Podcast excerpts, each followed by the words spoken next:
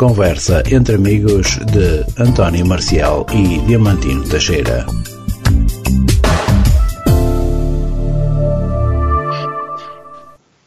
Olá, boa tarde, sejam bem-vindos a mais uma emissão de Conversa entre Amigos. Estamos em www.ondanacional.com. Vamos ficar, caso queira, claro, na sua companhia até bem perto das 19 horas, nesta conversa entre amigos, que, como sempre, tem um convidado. Mas, antes de mais, boa tarde, Marcelo. Olá, Diamantino, boa tarde. Boa tarde também para o nosso convidado, boa tarde aos nossos ouvintes. Sejam então bem-vindos a mais um Conversa entre Amigos, emissão para este dia 12 de novembro do ano 2022. Já sabe que depois também pode ouvir o nosso programa em podcast.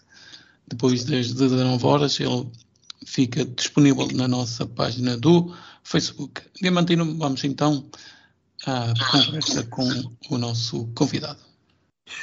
A nossa conversa hoje é com o João Ferreira. O João Ferreira é de Vila do Conde e hoje vamos uh, falar em, termos, em termos gerais uh, da dificuldade em os séculos se integrarem no, no, com um emprego. E também vamos falar de coisas que têm a ver juridicamente com eh, com o emprego, despedimentos, eh, quais eh, os direitos, os deveres. em termos gerais, será um bocadinho isto. Mas, antes de começarmos tudo isto, estamos então com o João Ferreira. João Ferreira, boa tarde. Quem é o João Ferreira? Olá, boa tarde. Antes de mais, agradeço o convite e para mim, sem dúvida nenhuma, que é um enorme prazer estar aqui presente hoje. Uh, João Ferreira, pronto, eu tenho 39 anos, sou de Vila do Conde, uh, sou deficiente visual, no meu caso tenho retinite pigmentar, neste momento tenho baixa visão. Uh, pronto, sou licenciado em Recursos Humanos, durante o meu percurso profissional sempre trabalhei na área de Recursos Humanos. mais recentemente, pronto, eu descobri que tinha a deficiência visual aos 28 anos e, portanto, depois em 2014, sensivelmente, saí de uma das empresas onde estava e saí fundamentalmente por um dos grandes problemas que certamente iremos abordar aqui hoje, que tem a ver especificamente com, infelizmente, a, falsa, a falta de acessibilidade que ainda persiste nos programas informáticos nas empresas. Hum, e, portanto, no fundo, penso que é isso, em traços gerais, estará feita a minha apresentação. Oh, João, estamos em um, num ponto importante. Acessibilidade. E acessibilidade não significa só uh, acesso, uh, sei lá, em termos de uh, deficiência, ou seja, não significa só haver rampas, haver, haver facilidade em chegar ao local de trabalho, ter as devidas condições no local de, de trabalho, Oh, João, uh, o João que já viu, normalmente, hoje é baixa visão. Uh, qual é a. Qual é. Nota diferenças entre uh, o tempo em que via, que foi integrado num, num emprego, para o, o tempo em que estamos agora, quando tem baixa visão. Sem dúvida, Diamantino, sem dúvida. Eu acho que referiu aí uma questão que é extraordinariamente importante, portanto, muitas vezes, quando se fala de acessibilidades, as pessoas tendem sempre a pensar imediatamente em rampas, em rampas de acesso. Contudo, a acessibilidade, evidentemente, é muito mais do que isso, é muito mais do que rampas de acesso. E no caso das pessoas com deficiência visual, um dos grandes problemas que persiste, isto aqui sempre existiu, mas neste momento, infelizmente, ainda persiste, tem a ver com a questão da acessibilidade digital. Portanto, ou seja, muitas pessoas com deficiência visual, quando tentam procurar um emprego, para além dos inúmeros entraves que todas as pessoas com deficiência têm, de facto tem um entrave adicional que tem a ver especificamente com o facto de quando a pessoa entra no local de trabalho tem que trabalhar com um determinado programa, que nas empresas denominam isto de ERP, e uma grande parte desses ERPs, os principais, infelizmente não são acessíveis, portanto não permitem trabalhar com o leitor de ecrã e para quem tem baixa visão e ainda consegue trabalhar um bocadinho com os olhos, também não o consegue fazer, uma vez que esses programas não fazem a inversão do contraste. Neste caso, falando aqui apenas de quatro exemplos, pronto, são os quatro programas mais utilizados em Portugal. Felizmente, o maior já é acessível, portanto, fazendo inversão do contraste e trabalhando com a inversão com, eh, com o leitor de ecrã, que é o SAP, é o programa que, por exemplo, a Sonai utiliza. Contudo, os outros, os outros programas, que são programas que estão mais, digamos, que vocacionados para o tecido empresarial que existe em Portugal de pequenas e médias empresas e algumas grandes que não gigantes, digamos assim, do género da Sonai, que utilizam, e aqui estamos a falar especificamente do Meta 4, estamos a falar do SAGE, estamos a falar do PHC, que são programas que para nós não são acessíveis. E não sendo acessíveis, evidentemente, as empresas, por muito que até queiram um candidato, elas próprias estão impossibilitadas de o fazer. Recentemente eu ouvi o Primeiro-Ministro falar especificamente sobre isso, informando que existe aqui, pronto, a nível europeu, uma vontade de até 2030 conseguir tornar, pronto, e criar a questão da acessibilidade digital. Contudo, o grande problema é que neste aspecto terá que haver um acordo a nível europeu porque Portugal, mesmo que queira, não conseguirá fazer absolutamente nada nessa matéria, uma vez que estes programas são de âmbito internacional a maior parte deles nem sequer são criados. Aliás, eu até nem sei se algum deles é criado em Portugal. O Meta 4 tenho a certeza que não é. Eu presumo que o SAG e o PHC também não são. E, portanto, neste aspecto, se Portugal legislasse e obrigasse esses programas a criarem acessibilidade digital, aquilo que iria acontecer é que esses programas, evidentemente, deixariam de estar presentes em Portugal. E, portanto, infelizmente, enquanto esta situação não estiver resolvida de forma ampla para todas as pessoas na União Europeia, isto aqui, de certeza absoluta, que para nós, a nossa empregabilidade estará reduzida.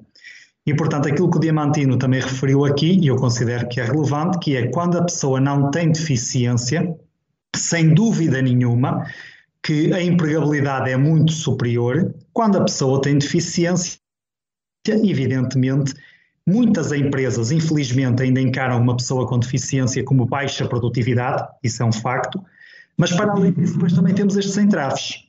Pronto, e depois também há aqui outras questões que se calhar depois também podemos abordar, que têm a ver especificamente com a questão dos acidentes de trabalho, que infelizmente são mais, digamos que, uma pedra no sapato das empresas que acabam por ter algum receio em contratar pessoas com deficiência, nomeadamente deficiência visual.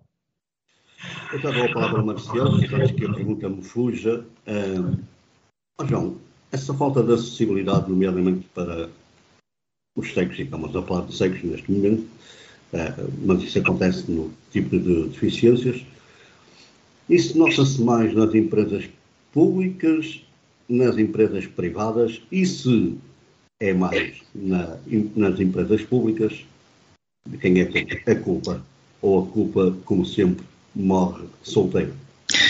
Pois, acaba por ser um bocadinho isso, Diamantino, porque repare, eh, do meu ponto de vista, neste momento, a culpa embora seja transversal, é um facto que neste momento, e nós podemos olhar para trás e podemos dizer que a culpa, porventura, no presente momento, será mais da administração pública. A partir de 2023, essa, essa culpa poderá ser repartida, porque existe a questão das cotas de emprego, que irá obrigar as empresas com mais de 100 trabalhadores a contratarem pessoas com deficiência. Portanto, não, não, não perca o seu raciocínio está-me a querer dizer que é mais difícil entrar numa empresa pública do que numa empresa privada, e estamos a falar de acessos, não estamos a falar em termos de outras situações. Uh, repare, Diamantina, a questão, eu quando referi que, na minha opinião, a administração pública neste aspecto acaba por ter um bocadinho mais de culpa, e refiro isto pelo seguinte. Em 2001 foi criada a legislação para se criarem as cotas de emprego para pessoas com deficiência na administração pública. Na altura, quando foi criada, em 2001, o objetivo era que 20 anos depois, 5% da, da, das pessoas que compõem os quadros da administração pública fossem pessoas com deficiência. Aquilo que acontece é que neste momento estamos pela metade, portanto temos 2,5% apenas. o que significa que no setor privado ainda não existiam as cotas, e como não existiam as cotas, uma parte significativa das empresas nem sequer contratava. A administração pública já tinha essa obrigatoriedade. Contudo, e isto foi dito pela Secretária de Estado no Parlamento, em 2001, quando a legislação foi aprovada, foram colocados um conjunto vasto de alçapões que permitem à administração pública não contratar pessoas com deficiência. Quais são alguns desses alçapões? O facto de, para entrar uma pessoa com deficiência na administração pública, ter que existir um, eh, um, concurso público que tenha no mínimo três pessoas que têm que entrar, aquilo que as empresas fazem, que a administração pública faz, nomeadamente câmaras municipais, é muito fácil. É, isto aqui já foi denunciado, inclusive por algumas associações, que ao invés de contratarem três pessoas de uma vez, contratam primeiro duas e depois mais tarde, um mês, dois, para disfarçarem, contratam a terceira pessoa. E, portanto, desta forma, as pessoas com deficiência deixam de ter prioridade, deixando de ter prioridade, evidentemente não são integradas. E a administração pública deveria dar o exemplo porque nós, é, evidentemente, a administração pública está debaixo da alçada do Estado. E, portanto, se o Estado não fosse conivente com isto, evidentemente a legislação já poderia ter sido alterada. É um facto que o ano passado a Secretária de Estado referiu precisamente estes números e aquilo que, que disse foi o seguinte: eh, passaram 20 anos, no ano de 2022 faremos uma análise sobre aquilo que se passou durante 20 anos na integração de pessoas com deficiência na administração pública e posteriormente iremos legislar e iremos alterar muitas coisas, nomeadamente a entrada das pessoas com deficiência porventura poderá ter mesmo a ter que passar por concurso, mas estará um bocadinho mais relacionado com aquilo que foi criado nas cotas de emprego no setor privado, ou seja, as empresas que tiverem que contratar, não é pelos concursos em si, será pelo número de trabalhadores que tiveram ao seu serviço no ano civil anterior. Portanto, é, a questão do setor privado foi criada esta legislação em 2019, houve um período de adaptação de 4 e 5 anos, portanto, de 4 anos que inicia agora no, em 2023 as empresas com mais de 250 trabalhadores e, neste caso, terão que integrar 2% do seu quadro de trabalhadores que tiveram no ano civil anterior, terão que ser obrigatoriamente pessoas com deficiência. No caso em específico das empresas que vão entre os 100 e os 250 trabalhadores, pronto, nesse caso terão mais um ano para se adaptarem, portanto só terão que começar a integrar pessoas a partir de 2024. Se isto irá resolver, eu muito sinceramente acredito que vai mitigar o problema. Resolver, francamente, tenho sérias dúvidas, porque para isso é necessário que haja fiscalização e ela, infelizmente, nem sempre existe. Oh, João, deixa-me acrescentar. E acha que o setor privado está preparado para, para, essa para, esta, para estas leis ou, ou vai fazer como o setor público? Vai deixar andar e, seja o que Deus quiser? Até eh, porque o setor público não cumpre, não é? Há pouco o João referiu que esta, esta, estas leis entraram em vigor em 2020 para o setor público e que em 2020 o vou repito, entrar em 2000 para o setor público e que em 2020 o setor público havia estar com 5% de pessoas com deficiência na sua administração. Acha que o setor privado também vai olhar para o lado? e também não vai cumprir?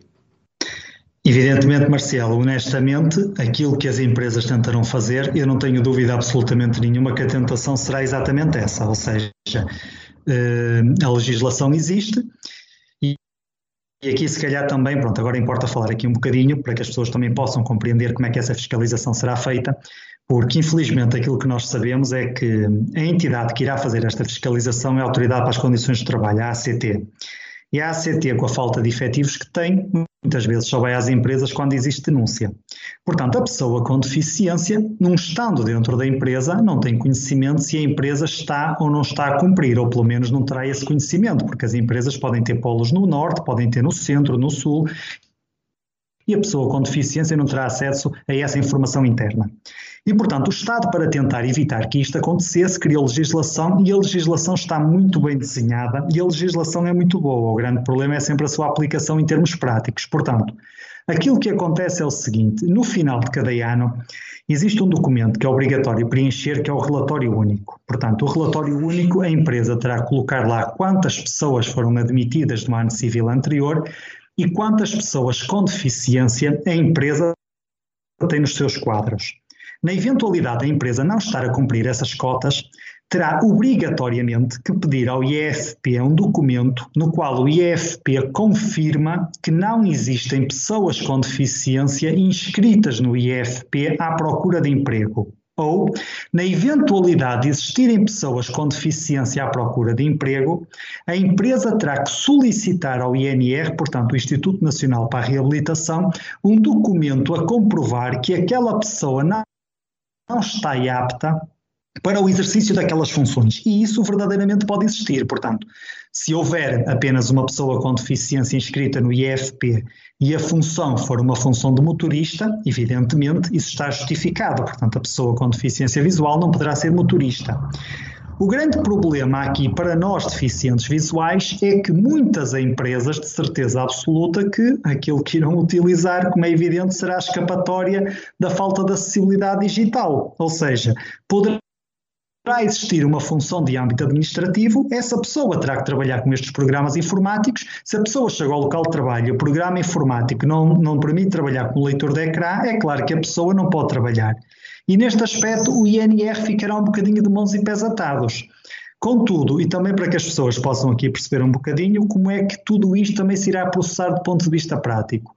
Hum, portanto, o ACT, se quiser e se de facto esse trabalho for feito, eu não tenho dúvida nenhuma que a IASO aqui, para, para a aplicação de muitas coimas, porque a tendência que existe é as empresas não cumprirem. E a ACT não tem que se deslocar ao local. Portanto, até aqui existe sempre essa questão de dizer que há falta de efetivos e que a ACT não consegue deslocar-se a todas as empresas. Neste momento, se a ACT quiser, não tem que se deslocar a nenhuma empresa. Portanto, a ACT basta analisar o relatório único, está lá a informação, se foi cumprida a legislação, muito bem, se não foi cumprida a legislação, apenas terá que solicitar à empresa a documentação do suporte que de facto confirme que a empresa tudo fez para integrar pessoas com deficiência, mas infelizmente não havia pessoas com deficiência disponíveis ou então não poderiam exercer aquela função. Muito sinceramente é que me diga, a lei é boa, a lei está muito bem desenhada, a aplicação do ponto de vista prático, infelizmente aquilo que temos visto nesta matéria e noutras, aquilo que me leva a crer é que se calhar em determinadas situações isto irá passar. E o que me leva a crer, e eu aqui refiro-me especificamente só ao seguinte, no relatório único tem que constar alguma informação, nomeadamente a questão da formação profissional obrigatória. Portanto, eram 35 horas, mais recentemente passaram para 40 horas de formação anual obrigatória. Há muitas empresas que não cumprem essas mesmas 40 horas. Essa informação consta no relatório único. Pois bem, não tenho grande conhecimento que de facto a ACT ande muito em cima disso. E portanto, das duas, uma, ou existe aqui uma enorme pressão por parte do Estado para que de facto a ACT intervenha para ajudar as pessoas com deficiência na sua integração, ou em alternativa, aqueles números que são conhecidos, que andam a rondar os as 13 mil pessoas com deficiência inscritas no IFP à procura de emprego, e aqui teremos que retirar as pessoas que estão a fazer formação, porque essas são consideradas como ocupadas, e teremos que retirar também as pessoas que estão a realizar estágios, eh, porque senão os números seriam superiores, mas estas 13 mil pessoas, evidentemente a expectativa que têm é conseguirem uma, uma integração, não é? A partir do próximo ano, e esperemos que sim. Oh, João, uh, numa, num jogo de futebol, quando o jogo começa e, e, e, alguma equipa marca muito cedo, ou seja, nos primeiros segundos, diz-se que a outra equipa entrou no campo já a perder. Uh, no que diz respeito à deficiência, seja ao qual for, em termos de concursos públicos, um, é, é um deficiente, seja ele qual for, caso queira concorrer pode dizer-se que já entra a perder 1-0, 2-0, 3-0? Um, Diamantino, a questão aqui é a seguinte, ou seja, no caso dos concursos públicos, aqui pronto, será um bocadinho diferente do setor privado, eh, as pessoas de facto têm todo o direito a poderem entrar realmente e fazerem pronto, então a sua inscrição para, para poderem participar nesse concurso público. Evidentemente, as pessoas com deficiência visual terão uma dificuldade adicional. E qual é essa dificuldade adicional? É muito simples. Eu aí concordo um bocadinho com a perspectiva do Diamantino, porque uma coisa é a pessoa conseguir ali, por exemplo, ter um teste de consulta, que muitas situações permitem o teste de consulta, a pessoa com deficiência visual nem todas as pessoas têm uma enorme destreza do ponto de vista da informática. Quer dizer, há quem a tenha e se calhar consegue mitigar o problema, mas uma coisa é a pessoa trabalhar com o leitor de ecrã e conseguir andar ali imaginemos num código que tem 300 ou 400 páginas, é claro que quem tiver um código em papel e tiver ali determinados marcadores, a pessoa rapidamente lá vai. Uma pessoa com deficiência nessa matéria terá sempre a situação um bocadinho mais dificultada. Como é evidente. E acresce ainda ao facto, Dimantino, de eu já ter visto isto em algumas situações, que no momento em que a pessoa se candidata a um concurso público, informa que quer fazer o, portanto, o teste de admissão com o NVDA. E já vi várias situações em que a administração pública opta por fazer um exame oral. E, portanto, para mim, isto aqui, claro que depende sempre das pessoas, mas naquelas situações em que nós estamos aqui a falar maioritariamente de questões de escolha múltipla, do meu ponto de vista, eu considero que quem está a ler com os olhos, portanto, o norma visual, tem sempre uma vantagem, porque pode, caso não esteja a conseguir responder àquela pergunta, passar à pergunta seguinte e posteriormente refletir, do que uma pessoa que esteja ali sob pressão, porque isto evidentemente gera sempre pressão e ter ali uma pessoa ao lado que está a ler as perguntas e depois estamos sempre dependentes também um bocadinho da boa vontade da pessoa que ali está. E nesse aspecto, sem dúvida nenhuma, que foi precisamente por isso que foram criadas a questão das cotas de emprego. Ou seja, a partir do momento em que existe essa possibilidade, é uma certeza que uma das pessoas que irá entrar será uma pessoa com deficiência desde que passe nas provas. E é claro que neste aspecto depois estarão a concorrer apenas pessoas com deficiência contra outras pessoas com deficiência. Portanto, num concurso público em que haja três vagas para entrar, se houver 500 candidatos, mas apenas 10 com deficiência, se algum desses 10 tiver aprovação na prova escrita e posteriormente na entrevista de seleção, é uma certeza absoluta que entrará e terá prioridade perante os outros 490, uma vez que é uma vaga reservada para pessoas com deficiência. Eu, eu já dou, eu já dou, eu já dou a palavra a Marcelo. Deixa-me só, deixa só ah, colocar aqui uma questão. Oh, João, não acha que, por exemplo, nesse, no, no, no, no privado, no setor privado, que os, os, empresários que vão contornar sempre essa, essa situação e vão arranjar sempre um argumento para que um deficiente não fique? Até porque acaba aqui, até porque acaba aqui uma, uma, outra questão, já agora, entroncando nesta do Marcial. Eh, a deficiência, o termo, o, o, termo deficiência, é, se for uma pessoa que não, não tenha um ou dois dedos, já é, já é um deficiente e, portanto, não é? a partir daqui, é, a partir daqui é, as coisas já levam um, um, outro, um outro rumo, digamos. Ou seja, se nós dizemos que é, se, aquela, se aquela pessoa não tem dois dedos, já é, já é um deficiente, então é, é, essa pessoa pode, pode perfeitamente ocupar um, um, um, um cargo uh, que é, estava supostamente uh, reservado para um, deficiente. É isso? Eh, perfeito, Diamantino. Eu acho que ambas as questões se complementam e, sem dúvida nenhuma, que a questão é precisamente essa. Ou seja, o que é considerado um deficiente? A pessoa tem que ter obrigatoriamente um atestado multiusos comprovativo de que tem, no mínimo, 60% de incapacidade. Aquilo que se irá verificar aqui, evidentemente, será que as empresas, e muitas delas, pronto, estão a tentar antecipar no presente momento, para tentarem contratar, digamos que, os menos deficientes dentro do campo dos deficientes.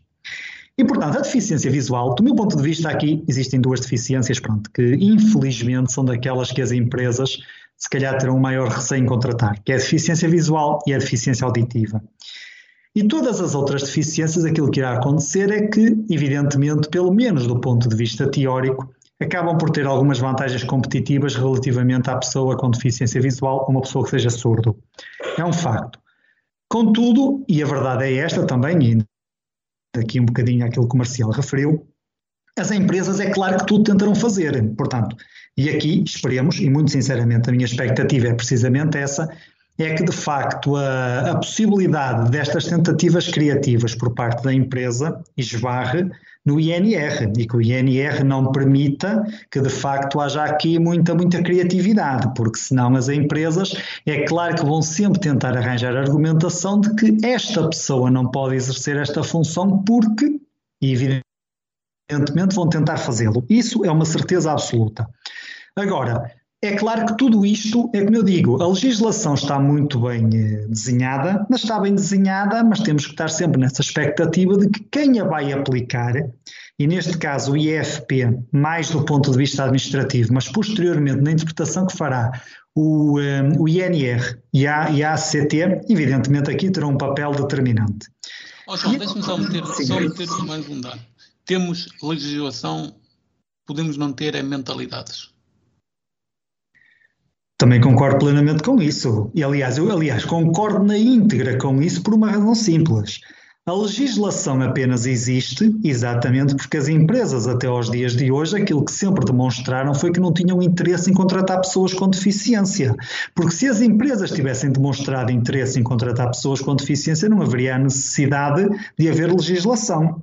E não haveria necessidade de haver esta legislação específica e este número, pronto, que já a um número de há, de há muitos anos esta parte, os tais 13 mil inscritos no IFP, derivam claramente dessa falta de mentalidade e de consciencialização. Do meu ponto de vista, pronto, e não sei se também já estarei aqui a antecipar um bocadinho alguma questão que, que, que tivessem para colocar, mas do meu ponto de vista também há aqui mais um fator que é extraordinariamente relevante e para as pessoas com deficiência visual em particular, que tem a ver especificamente com a questão dos acidentes de trabalho. Porque aquilo que acontece é o seguinte: muitas empresas têm receio não só pela questão da produtividade, porque com a adaptação do posto de trabalho, evidentemente a pessoa poderá ser produtivo, e existem, se calhar depois também podemos falar um bocadinho, se pretenderem mais à frente, algumas medidas do IFP que ajudam nesse sentido, mas a questão dos acidentes de trabalho aqui acaba por ser flagrante pelo seguinte: é que a empresa, dentro das suas instalações, pode procurar adaptar a empresa e pode, inclusivamente o médico do trabalho, dar indicação daquilo que a pessoa poderá ou não fazer e os percursos que deverá fazer dentro da empresa. Contudo, o grande problema, e aqui é que as empresas têm receio, são os chamados acidentes de trabalho in itinere, portanto, ou seja, os acidentes de trabalho que ocorrem no itinerário entre a casa da, da residência da pessoa, do trabalhador, e a empresa, a empresa e a residência do trabalhador. Porque a empresa não consegue controlar se há obras na estrada, se há obstáculos, se há isto, se há, se há aquilo, e temos que perceber que há pessoas com deficiência visual que, de facto, digamos que já são verdadeiros profissionais e já não têm problema absolutamente nenhum em termos de mobilidade, contudo, haverá outras pessoas que, evidentemente, estão num processo de aprendizagem, esta aprendizagem é continuada e muitas vezes até poderão estar mais propensas a terem acidentes de trabalho. E as empresas acabam por ter esse receio nessa contratação e muitas vezes também, e temos sempre que ter aqui em consideração isto, que as seguradoras não podem intervir, portanto, se a empresa decidir que quer contratar uma pessoa com deficiência visual, as seguradoras por lei, a fazer um seguro de acidentes de trabalho como qualquer outro trabalhador, contudo, aquilo que se sabe evidentemente, na maior parte das situações, existe um bom relacionamento entre as empresas e as seguradoras. E é claro que se a seguradora, e as seguradoras trabalham sempre no campo das probabilidades, a probabilidade de uma pessoa com deficiência visual ter um acidente de trabalho, quanto mais não seja nesta questão do itinerário, é superior a uma pessoa que não tem qualquer tipo de deficiência e, evidentemente, as seguradoras procuram logo quase que alertar as empresas. Cuidado, porque ao contratarem estas pessoas, se houver algum problema, vocês posteriormente poderão pronto, incorrer em problemas. E a questão aqui é o seguinte, é que nós depois também temos que compreender que, e aqui se calhar também falando um bocadinho da questão da entrada da pessoa na empresa, é que antes mesmo dessa entrada ocorrer, ou logo nos primeiros dias, a pessoa vai a uma consulta médica, portanto, à consulta de medicina no trabalho. E muitas pessoas com deficiência visual, em especial as que têm baixa visão, porque quem é cego, pronto, neste aspecto é evidente. Mas muitas vezes as pessoas que têm baixa visão, muitas vezes com o receio de não conseguirem encontrar emprego, porque evidentemente já sabem que a empregabilidade é reduzida e que as empresas não querem contratar, essas pessoas muitas vezes tentam ali disfarçar um bocadinho, pronto, e não falar da verdadeira gravidade da situação perante o médico do trabalho. O médico do trabalho, por sua vez, na ficha de aptidão tem três opções. Uma delas é colocar apto, outra delas é colocar inapto e a mais comum e frequente é colocar em apto condicionadamente. E no campo das observações vão colocar as condições que a pessoa tem para exercer aquelas funções. E já vi várias situações em que o médico, por exemplo, impedia que as pessoas andassem em escadas. Evidentemente, isto poderá acontecer se a empresa tiver acesso, por exemplo, através de elevadores. Quer dizer, mas isto é sempre especulativo, mas pronto, pode ser aí uma indicação do médico. Qual é a questão aqui, qual é o problema e por que motivo as empresas têm receio? É que a empresa até poderá ter um elevador, mas porventura tem um elevador entre a porta de entrada da empresa e o escritório onde a pessoa está. Contudo, para a pessoa, muitas vezes tem que andar, tem que se deslocar a este departamento àquele, a pessoa tem que se deslocar ao refeitório, seja o que for, e a pessoa, porventura, poderá haver a necessidade de andar em escadas. Se a pessoa tiver um determinado percurso que não tenha cumprido esse mesmo percurso de acordo com a indicação do médico do trabalho, se ocorrer um acidente de trabalho, a pessoa poderá ser responsabilizada por isso. Portanto, a seguradora imediatamente tentará fugir, como tenta muitas vezes, a empresa poderá tentar imputar responsabilidades à pessoa com deficiência e, portanto, é sempre importante e relevante mesmo, porque Muitas vezes as pessoas vão à consulta médica e, apesar de ser obrigatório a empresa dar conhecimento e entregar uma cópia dessa ficha de aptidão, ou pelo menos ler o que está na ficha de aptidão ao colaborador, para que ele saiba efetivamente aquilo que pode ou não fazer e aquilo que foi escrito no, no campo portanto, do apto condicionadamente no campo das observações, é importante que a pessoa saiba precisamente para evitar este género de situações. Aquilo que as empresas têm receio é que, quando ocorre um acidente de trabalho, no qual o trabalhador cumpriu na íntegra, mas depois existe ali aquela situação, digamos que um bocadinho cinzenta, é que a empresa considera que foi um acidente, digamos que fortuito, e a seguradora considera que, porventura, a responsabilidade é por parte do empregador. E, portanto. É preso, é preso por ter cão e preso por não ter. Precisamente, Diamantino. É que se a culpa for da seguradora, a seguradora terá que assumir os custos com a reabilitação, desde que ela seja possível, e caso não exista essa possibilidade de reabilitação, a seguradora terá que pagar uma indemnização que está prevista na lei, que tem determinados limites. Mas se a culpa for do empregador, o empregador terá que ser ele, não a seguradora, porque a seguradora aqui sai imediatamente do processo, e, o seguro, e, a, e a entidade empregadora terá que pagar não só a reabilitação, como a indemnização. E no caso desta indemnização não existe teto máximo.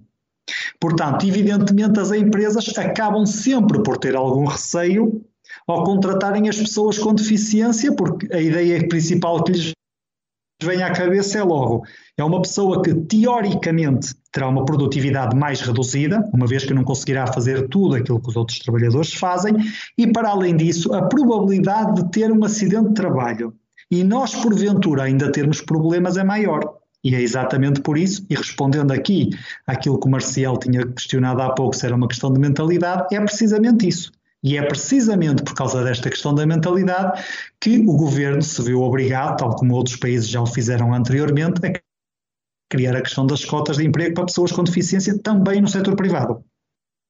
Oh, João, mas você, você oh, João, mas eu, oh, Diamantino, mas oh, João, é assim, se o setor público não cumpre essas cotas, é assim, eu também, sinceramente, duvido que alguma vez o setor privado as vá cumprir. Uh, Marcelo, repare, o setor público não cumpre precisamente porque no caso do setor público em 2001, quem aprovou a legislação permitiu criar alçapões que fizeram com que o objetivo dos 5% não fossem cumpridos. A questão é que esses mesmos alçapões no setor privado não existem, porque a legislação já foi criada e nós aqui também, pronto, independentemente da ideologia política de cada pessoa, nós temos que perceber, e isto aqui para mim acho que é uma realidade inequívoca, que esta secretária de Estado, desde que entrou, independentemente, é como eu digo, das pessoas poderem gostar mais ou gostarem menos, e terem sempre ali algum reparo que evidentemente é sempre possível fazer, mas tem feito um esforço por colocar as pessoas com deficiência verdadeiramente no centro e criar legislação que não dê aso a grandes interpretações. Agora, vamos ver é como é que isto depois será aplicado, porque eu estou plenamente convencido que nos dois, três primeiros anos haverá integração.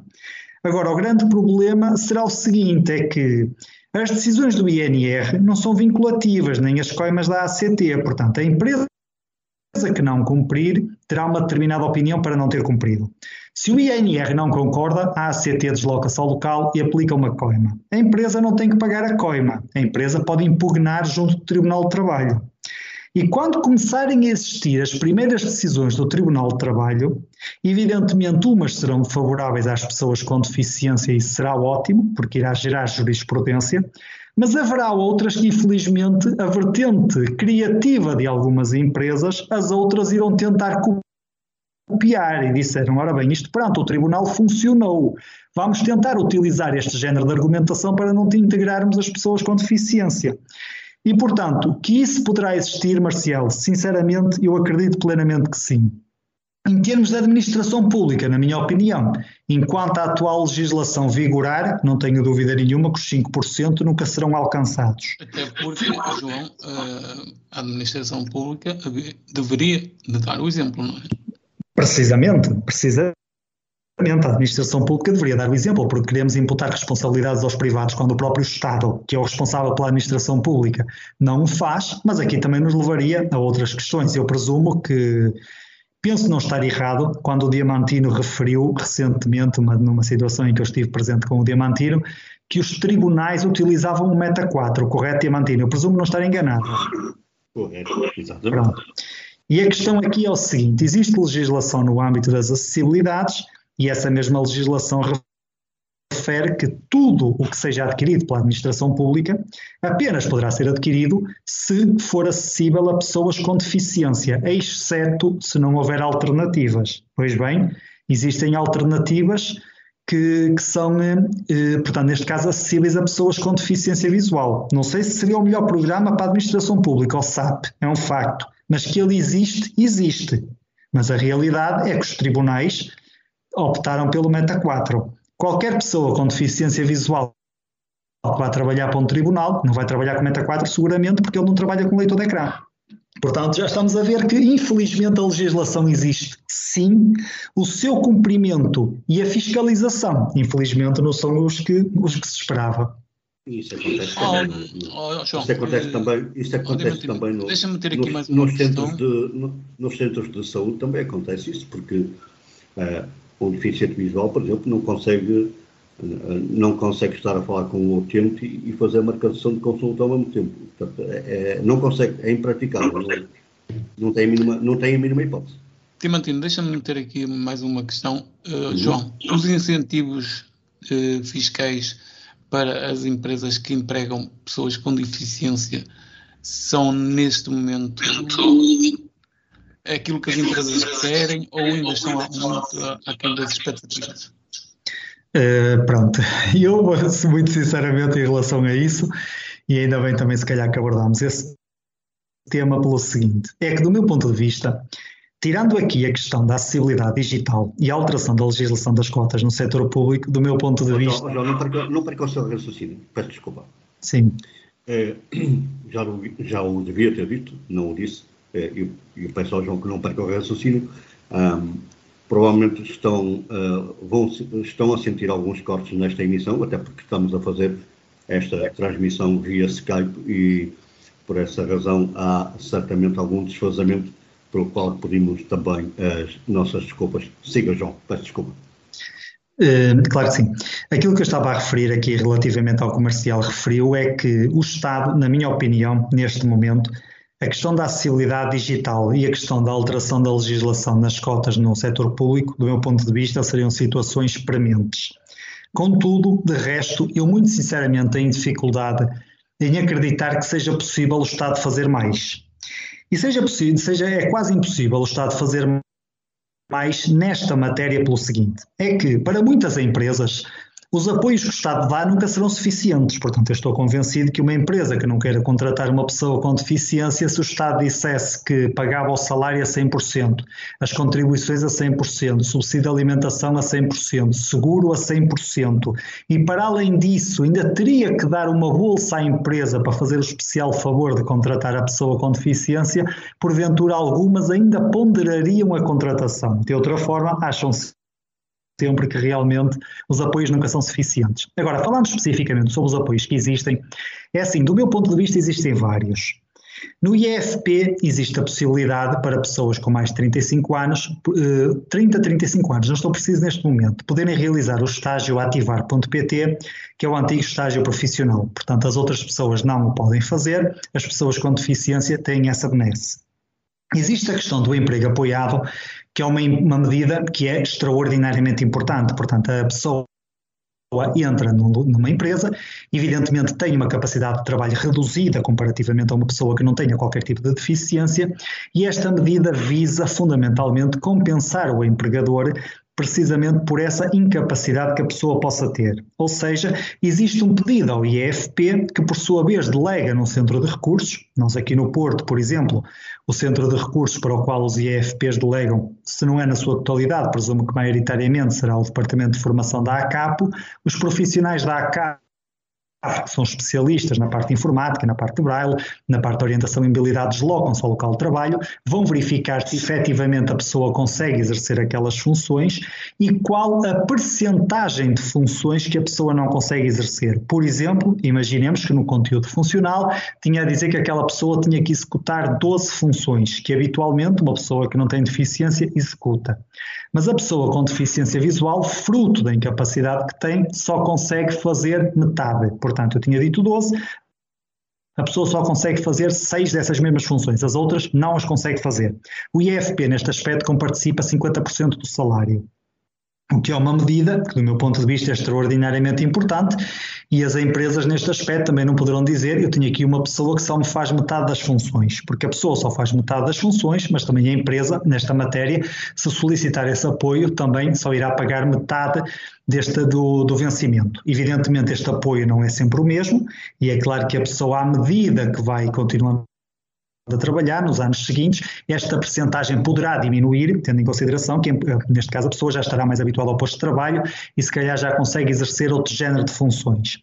Para além disso, também as pessoas com deficiência e as empresas que optarem pela contratação de pessoas com deficiência com contratos sem termo, caso pretendam, as empresas poderão ter também uma redução na taxa contributiva, que numa pessoa sem deficiência é de 23,75% que está a cargo do empregador, no caso da pessoa com deficiência é de 11,9%. Portanto, existe uma redução bastante significativa e existem vários apoios e vários incentivos, nomeadamente também, e aqui também é sempre relevante referir, que tem a ver especificamente com a questão da adaptação do posto de trabalho. Portanto, uma delas nós já conhecemos e as pessoas com deficiência visual têm um conhecimento, que é a questão das ajudas técnicas, que as ajudas técnicas, sem dúvida nenhuma, que facilitam bastante e, portanto, neste aspecto, a pessoa, porventura, sem essas mesmas ajudas técnicas, teria uma empregabilidade menor e com as ajudas técnicas já têm mais capacidade para conseguir exercer determinadas funções. Agora, também existe outro género de adaptação do posto de trabalho, e isto aqui, falando que não seja apenas para pessoas com deficiência, nomeadamente a questão da colocação das rampas e tudo mais,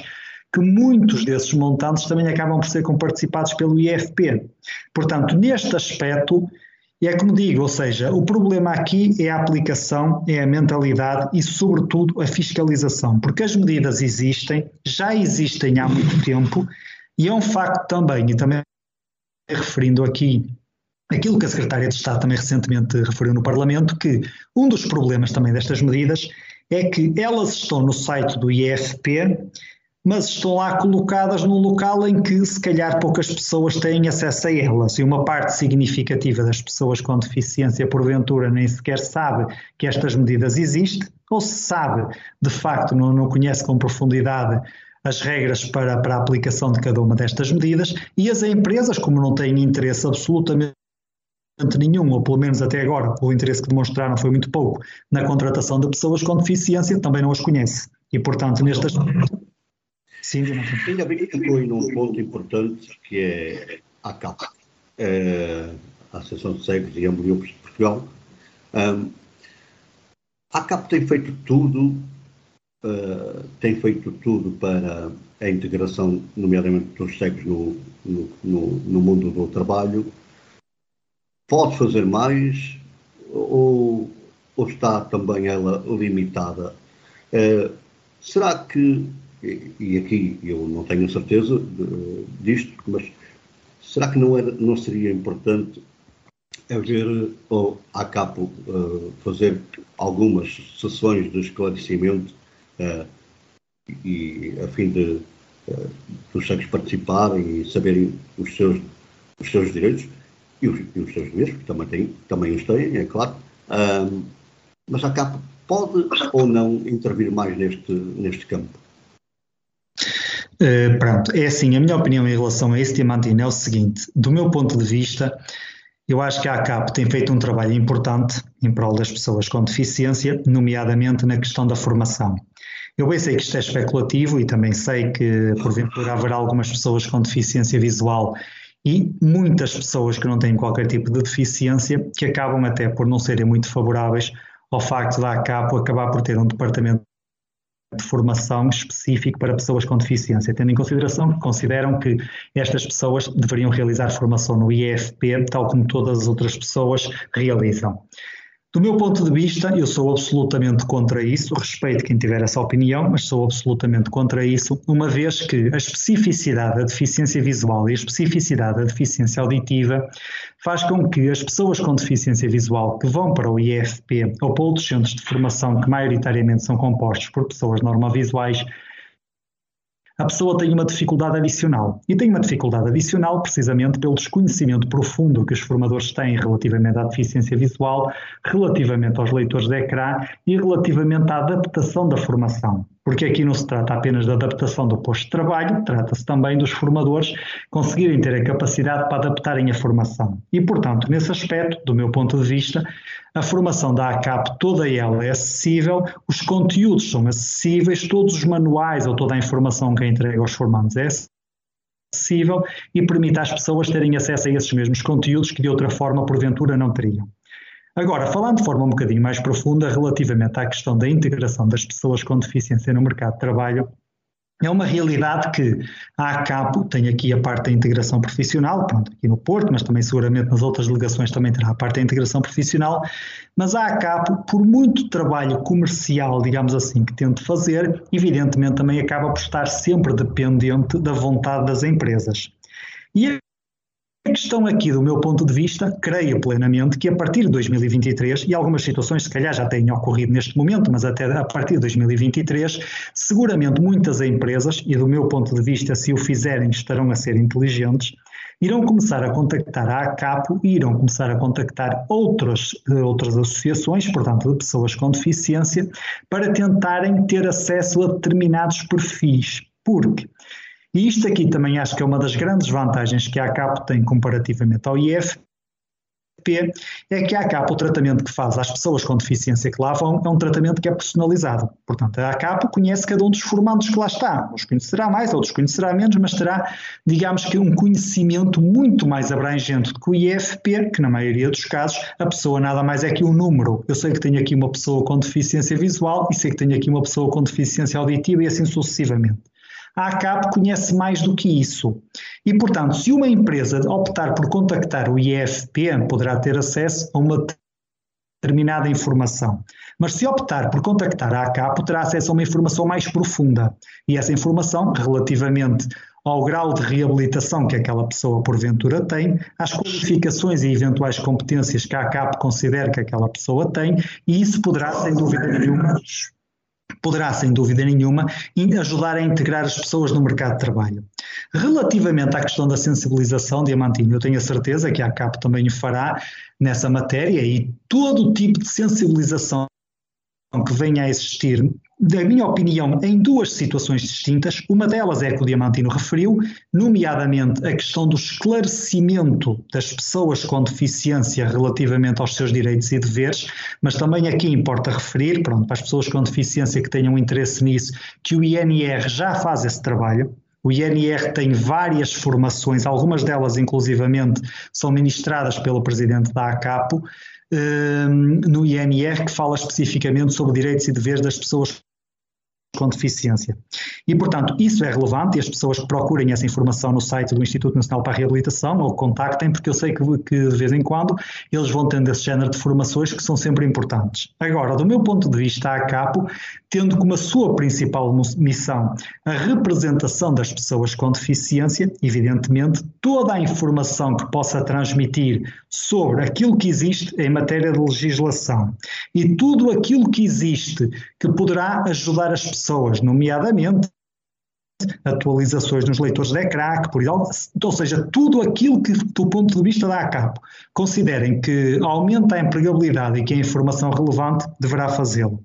De de, de outra forma também, e considero que de forma complementar, e aqui é que porventura persiste se calhar um grande problema que a ACAP aqui, por muito que tente também estará sempre dependente da vontade das empresas, é que as pessoas com deficiência visual que entrem numa empresa que nunca tenha contactado com uma pessoa com deficiência, não tenha conhecimento nenhum, se não houver uma ação de sensibilização, e eu creio que a ACAPO fará quando lhe solicitam, porque evidentemente a ACAPO neste aspecto até poderá tentar verificar junto das empresas se elas terão interesse, é um facto, e será relevante sem dúvida nenhuma. Porque quando a pessoa com deficiência visual entrar numa determinada empresa que tenha passado por uma ação de sensibilização, já tenha conhecimento sobre o que é um leitor de ecrã, como é que estas pessoas trabalham, de que forma é que elas poderão ser produtivas nesta empresa, sem dúvida nenhuma que isso é relevante.